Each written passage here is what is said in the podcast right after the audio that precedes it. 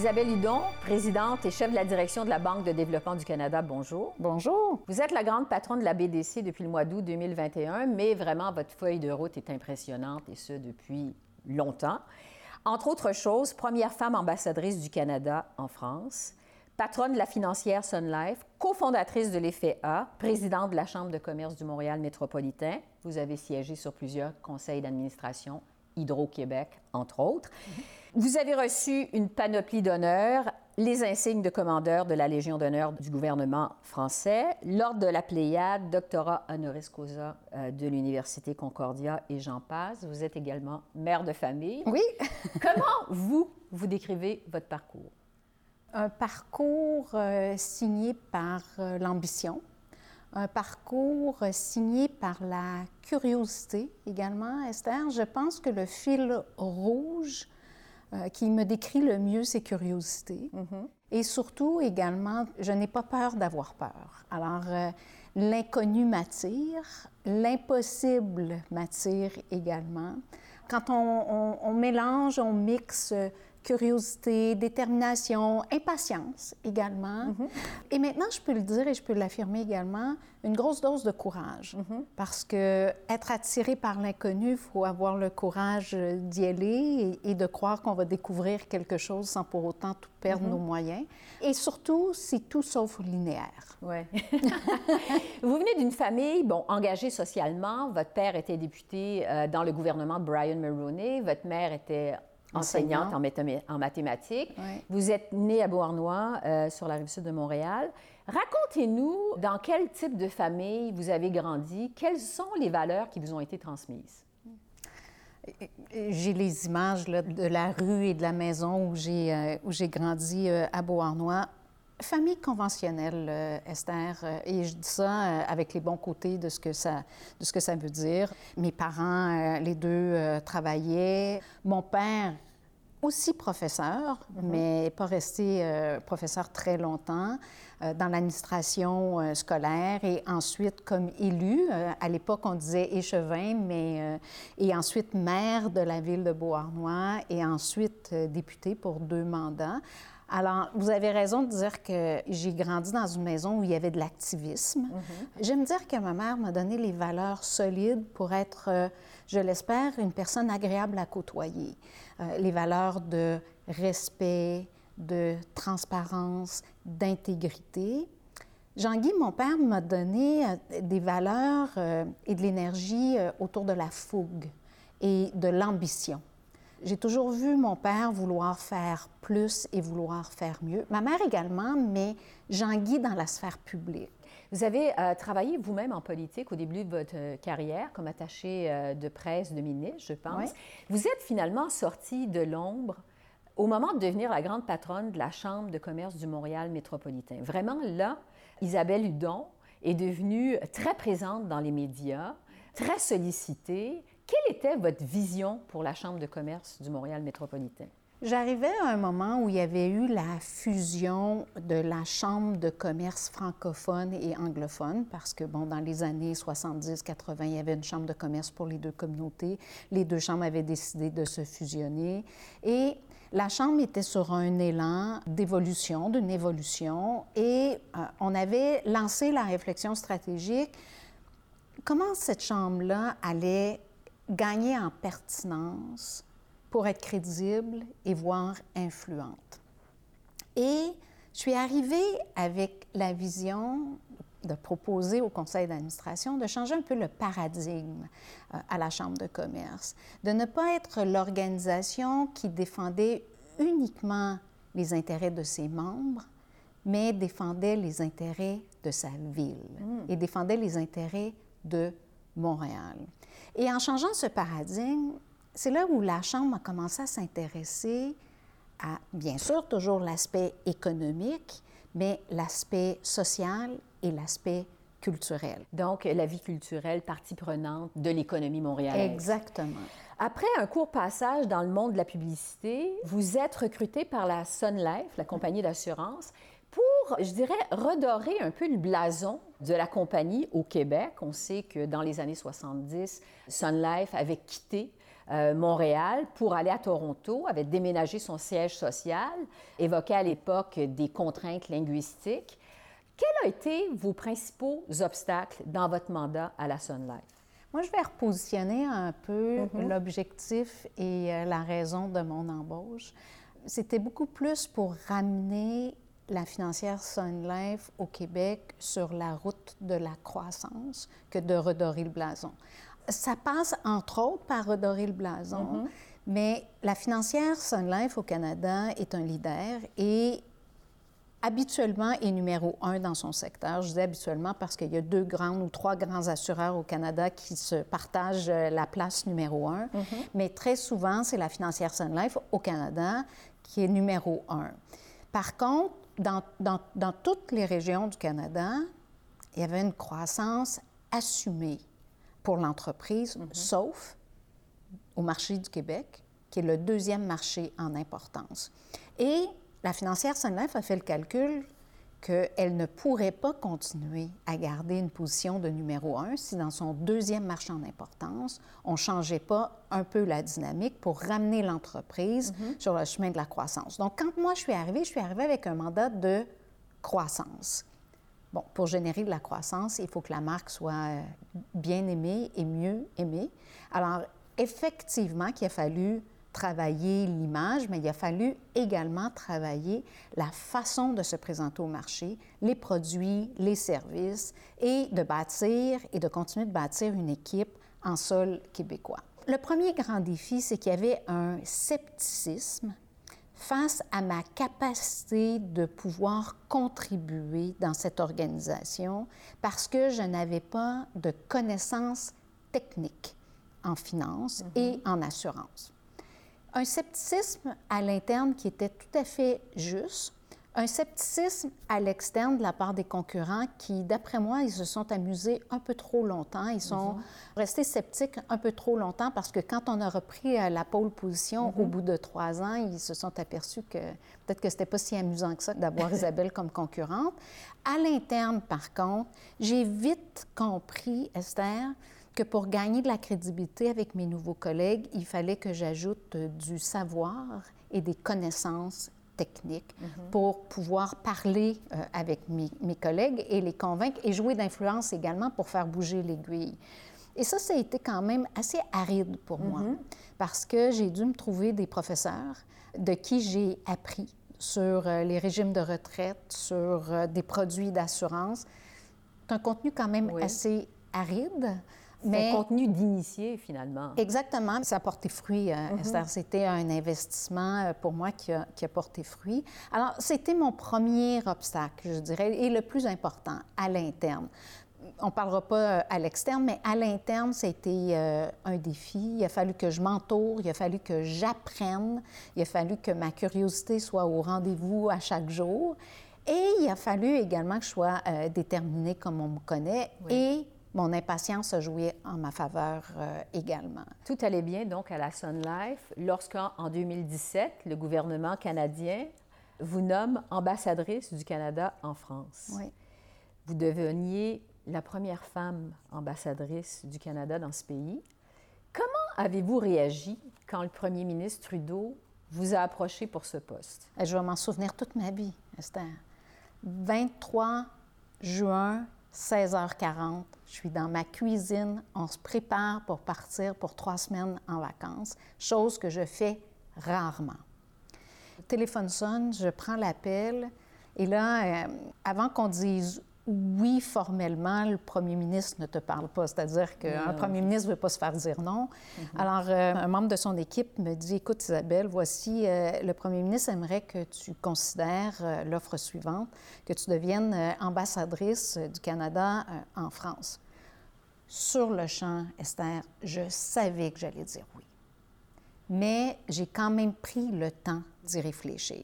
Je ne me suis pas posé les questions suis-je bonne, vont-ils m'aimer, est-ce que j'ai ce qu'il faut? Parce que faut réaliser, puis particulièrement les femmes, qu'on se mhm. pose ces questions-là jusqu'à demain matin. Là. Mhm. Je sais très bien que quand on reçoit un appel comme ça, ils ont fait leur devoir et eux-mêmes ont répondu si j'avais les aptitudes et l'expertise et l'expérience.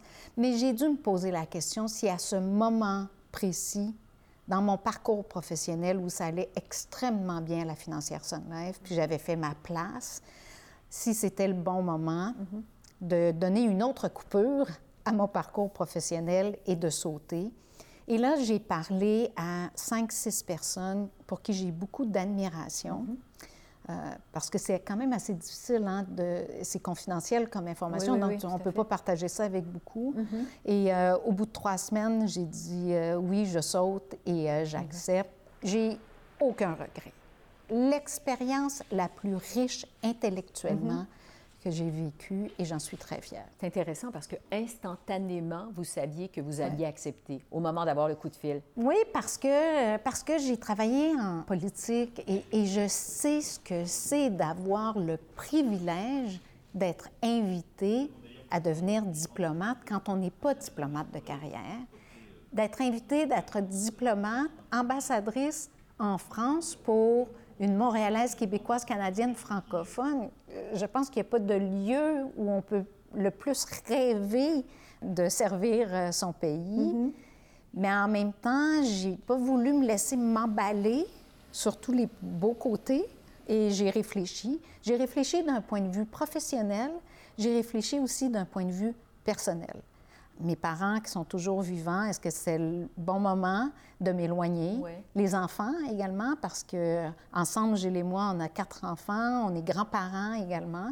Je dois dire, Esther, que je n'ai jamais autant vu ma famille que quand j'étais à Paris. j'avais un aviez- attrait, j'avais un attrait additionnel. Oui. Non, les non, gens venaient vous voir. Ben, venaient me voir, mais m'appelaient aussi. La distance physique a fait que on s'est beaucoup plus parlé. Et là, je le dis, Esther, parce que ça fait plus d'un an que je suis revenue Oui. et on se parle beaucoup moins. Je vois moins ma famille depuis que je suis revenue que lorsque j'étais en France. C'est intéressant quand Mais euh, même. voir le virtuellement Oui, oui, et, et- oui. et- et en personne. D'autant plus que vous avez été ambassadrice pendant la pandémie. Oui. On sait que le travail d'ambassadeur en diplomatie, évidemment, c'est de développer des contacts, des réseaux, voyager, rencontrer des gens à l'international. Jusqu'à quel point la pandémie a affecté votre travail d'ambassadrice? J'ai quand même eu euh, deux ans et demi hors pandémie euh, dans mon rôle d'ambassadrice. Bon, dans la dernière année, j'ai vécu la pandémie. Peut-être parce que j'avais fait deux ans et demi d'énormément de rencontres et, et de rencontres et de rencontres, que j'ai pas trop souffert de cet éloignement. Et aussi, ça n'a pas été très visible ce que j'ai fait durant la pandémie, mais ça a été palpitant comme travail. À un moment où le gouvernement canadien réalisait qu'il devait réinvestir dans un secteur, le secteur pharmaceutique, Oui. pour se donner les moyens d'avoir une certaine autonomie et de prendre soin de la population. J'ai été au cœur de conversations et de négociations avec des grandes entreprises euh, françaises pour collaborer avec des grandes entreprises canadiennes. Et vraiment, là, Esther, c'est là où je me suis confirmée à moi-même que l'économie, les discussions d'affaires, c'est là où c'est naturel pour moi? En 2021, euh, le gouvernement Trudeau, visiblement qui vous fait très confiance, vous approche pour devenir la grande patronne de la Oui. Banque de développement du Canada. Quels sont vos objectifs à la BDC? Bien, premièrement, c'est la première fois, Esther, de ma carrière, Oui. que j'entre dans un secteur que je connais. J'ai fait ce constat-là dans les derniers mois, c'est-à-dire que le secteur financier, je le connais après sept ans à la financière Sun Life. Je dois dire que ça fait un peu de bien de rentrer dans un secteur où, en parallèle, tu n'es pas obligé d'apprendre la culture interne et le secteur. Donc, euh, constat intéressant, c'est peut-être parce que j'avance euh, en âge et en expérience. Les grands défis de la BDC à la sortie de la pandémie, il fallait se poser la question, comment devons-nous garder encore une fois la pertinence avec le mandat que nous avons? Une banque totalement et uniquement dédiée aux entrepreneurs euh, canadiens. Une banque, oui, avec un mandat commercial, mais aussi une banque de développement. Et dès mon arrivée, on a réfléchi ensemble, l'équipe, à se dire qu'est-ce que ça veut dire bâtir une économie plus inclusive? Quel est notre rôle dans cette promesse? Et, et ce n'est pas juste la promesse du gouvernement canadien. En France, c'est le même discours. Dans mm-hmm. toutes les économies à travers le monde, on veut rebâtir, mais mieux, de façon plus juste et plus inclusive. Et c'est là où on est atterri sur des objectifs. On ne change pas le mandat de la banque. La mm-hmm. banque a 78 ans. La banque a prouvé à maintes reprises, et particulièrement durant des moments de turbulence, qu'elle avait un rôle à jouer. Ce qu'on veut faire, c'est aider de plus en plus de clients mais surtout aider des clients qui sont moins bien desservis par les autres institutions financières. Parce que notre mandat est un mandat de complémentarité avec les institutions mhm. financières. Mhm. Donc, on n'est pas sur le terrain en train de concurrencer avec les banques, mais on offre des produits et des services à ceux et celles qui ne reçoivent pas cet appui et ce soutien aujourd'hui des institutions mhm. financières. On veut continuer à investir aussi dans l'économie On veut être au rendez-vous des grands défis que les entrepreneurs ont, entre autres leur compétitivité. Au mois de septembre dernier, donc tout récemment, à la BDC, vous avez lancé le programme d'investissement qui s'appelle Excel. C'est un programme de 500 millions de dollars qui s'adresse uniquement aux femmes dirigeantes ou créatrices d'entreprises. Quel est le portrait des femmes dirigeante, créatrice d'entreprise au Canada au moment où on se parle? Premièrement, il y en a plus qu'on le croit. Mm-hmm. Je, si, on si on a pu se permettre d'annoncer cette plateforme Excel avec 500 millions, mm-hmm. c'est qu'il y a cinq ans, on a lancé un premier fonds doté de 200 millions. Et là, Esther, ni vous ni moi étions autour de la table du conseil d'administration à l'époque, mais je peux seulement entendre les commentaires à l'époque, et à l'époque, c'est il y a cinq ans, mhm. où on a dit ah, 200 millions, c'est probablement trop. Il n'y aura pas d'opportunités assez multiples pour trouver euh, les occasions d'investir. On n'aura probablement pas les mêmes rendements. Hein. On peut deviner mhm. hein, le genre de, commentaires. Mhm. Après quatre ans, 200 millions a été complètement investi avec des rendements pas seulement comparables, mais souvent plus percutants euh, qu'avec d'autres fonds. Et surtout, ce qu'on a constaté, Esther, c'est qu'on a dû dire non à certaines opportunités parce qu'on avait investi la totale de notre fonds. Alors moi, j'ai dit à l'équipe, soyons ambitieux et soyons ambitieuses mm-hmm. parce que les femmes entrepreneurs se multiplient.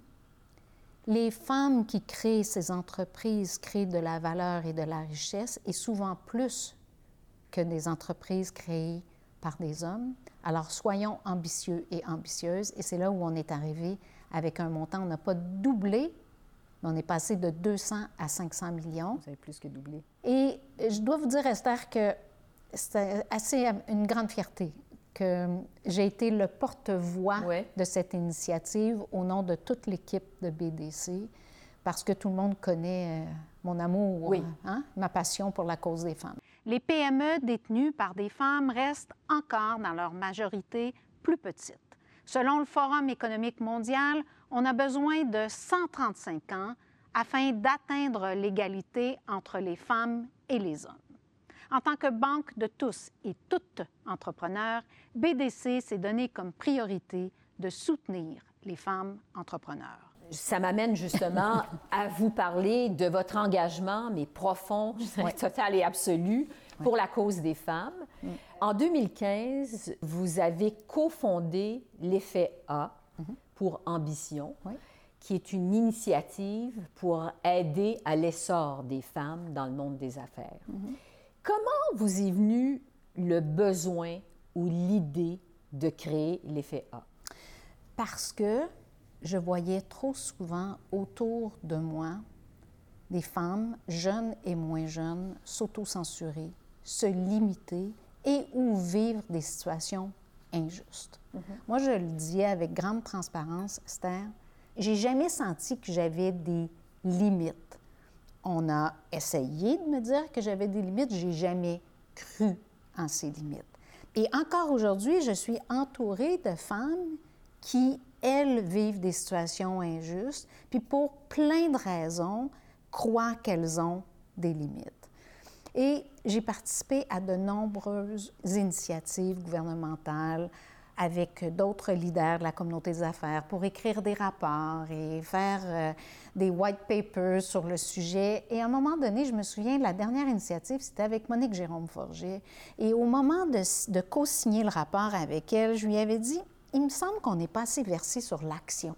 Il me semble qu'on fait des constats, mm-hmm. mais comment pouvons-nous passer à l'action? Et ce soir-là, je suis rentrée chez moi, Esther, et je me suis dit, ben, je vais me faire une promesse à moi-même que je vais poser un geste par jour pour la cause. Et la cause étant de voir de plus en plus de femmes visibles dans des postes d'influence. Mm-hmm. Et là est née l'idée de l'EFEA.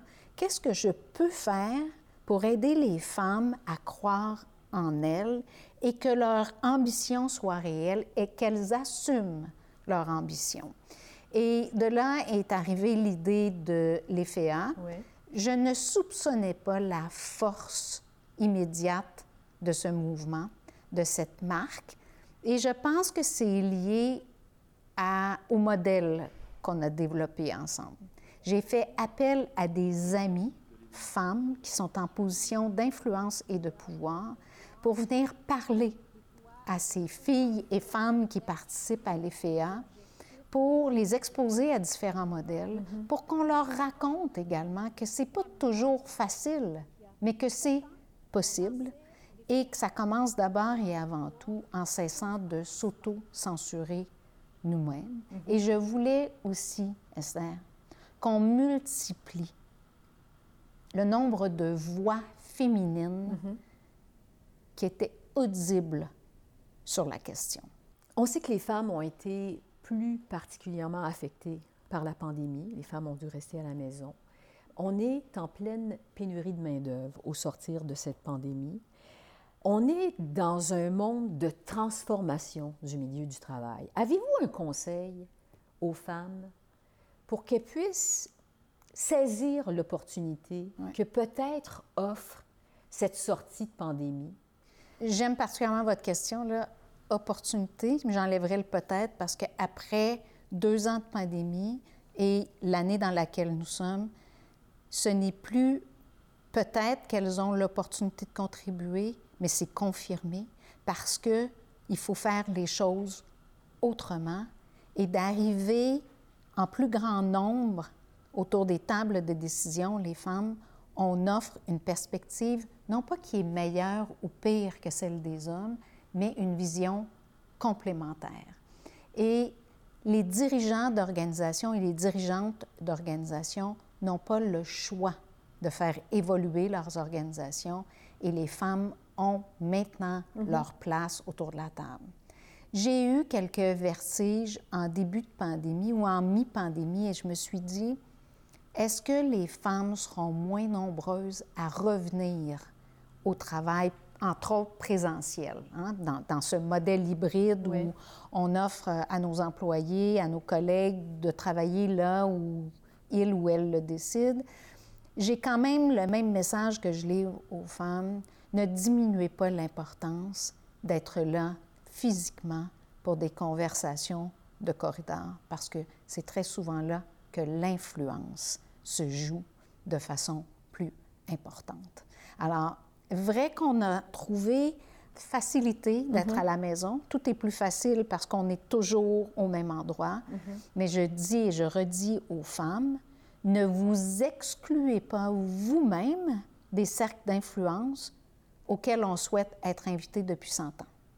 Le temps file. Euh, j'ai plein d'autres questions pour vous, mais je vais vous entendre parce que vous, Isabelle Hudon, avec le parcours que vous avez eu, on se doute bien que vous avez procédé à des dizaines d'embauches, des centaines d'embauches, que vous avez passé plein de gens en entrevue.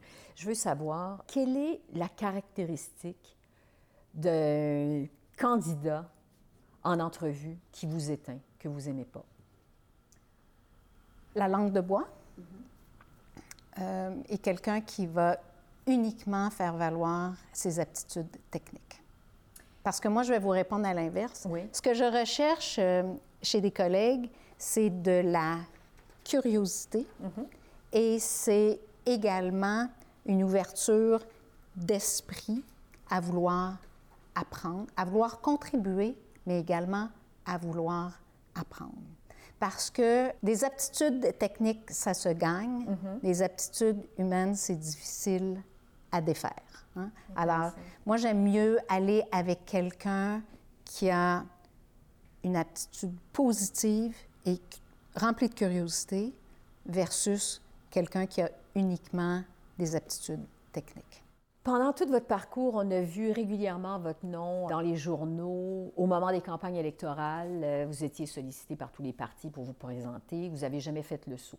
Pourquoi n'avoir jamais fait le saut en politique? Mais probablement parce que j'ai grandi dans la maison d'un député et je sais exactement ce que est cette profession et ce boulot. J'ai vu mon père œuvrer, être passionné par ce travail. J'ai jamais été interpellée de faire le saut. Je sais pourquoi, Esther, on vient vers moi. Et je pense que je pourrais bien faire ce boulot-là, mais j'ai jamais eu l'appel de cette profession-là. Alors, si on ne l'a pas, avec, avec ce que ça exige, je recommande à tous et à toutes de ne pas sauter si l'appel n'y est pas. Donc, c'est complètement l'inverse que quand vous avez eu l'appel pour Ah, euh, le poste de diplomate. Exactement. Oui, très bonne comparaison. Très, très bonne. L'instinct n'est pas là. Et il faut l'accepter. C'est que très souvent, on accole la responsabilité d'un élu à ce qu'on voit publiquement des élus. Mais 90% du travail, c'est pas ce que tu es publiquement. C'est le travail derrière le rideau.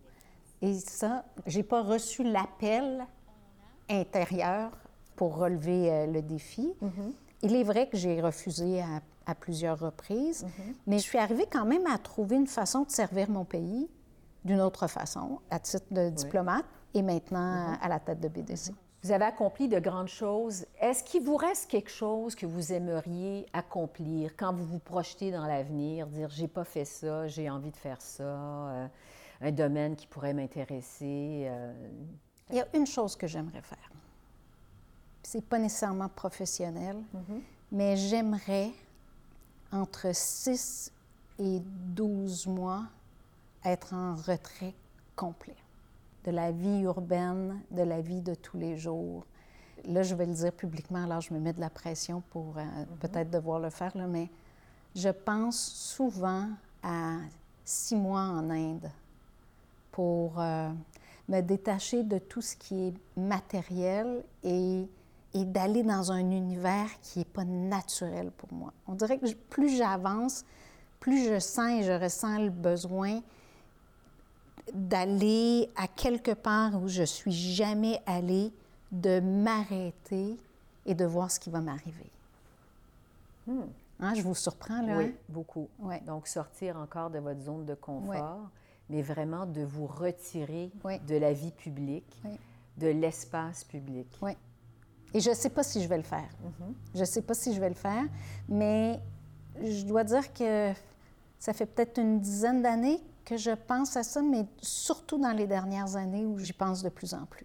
Et je ne sais pas comment je vais réussir à le faire, dans quel format, dans quel contexte, mais je ressens le besoin de me retirer et de m'asseoir sur un X sur lequel je me suis jamais assis. Prendre du recul. Oui, Isabelle Hudon va continuer à vous suivre très certainement. Merci beaucoup. merci.